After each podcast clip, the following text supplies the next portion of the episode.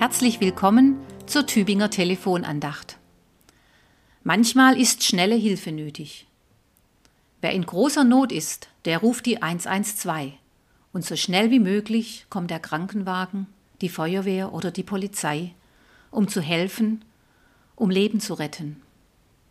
Der Einsatzwagen fährt den schnellsten Weg. Verkehrsregeln gelten nicht. Rote Ampeln werden überfahren. Wichtig ist die Rettung der Menschen, die in Not sind. Wer Menschen retten will, der fragt nur das Nötigste. Wer Menschen retten will, der diskutiert nicht lange.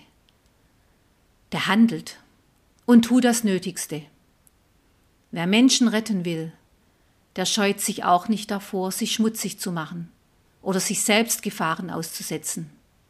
Ja, manchmal riskieren diese Menschen ihr eigenes Leben. Menschen, die Leben retten, die fragen auch nicht, was ist das für ein Mensch? Was für ein Leben hat diese Person geführt?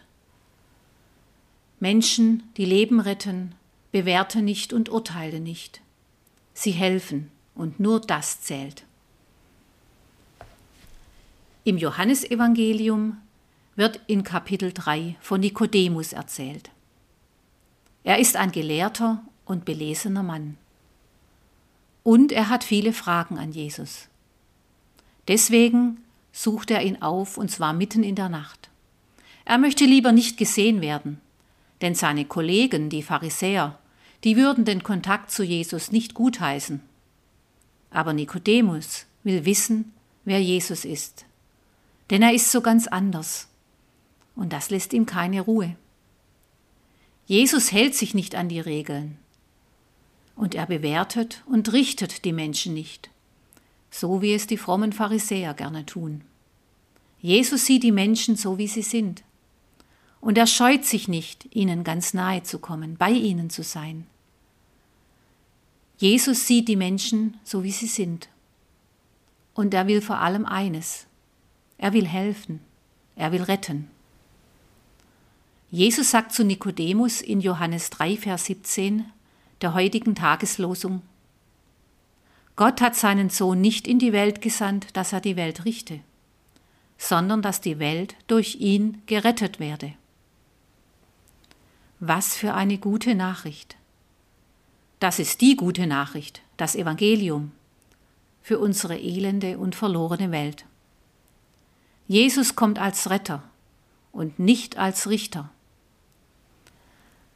Leider sind es gerade die Pharisäer, die Frommen, die ihm mit ihren Vorschriften und Geboten im Weg stehen, die urteilen und bewerten, statt dem Retter den Weg frei zu machen, statt den Menschen, um den es doch geht, im Blick zu haben.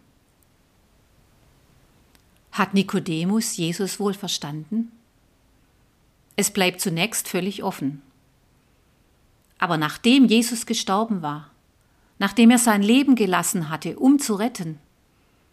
Da ist Nikodemus wieder aufgetaucht. In Johannes Kapitel 19 wird erzählt, wie er für das Begräbnis von Jesus wohlriechende Kräuter brachte, so wie es für ein würdiges Begräbnis damals in Israel üblich war.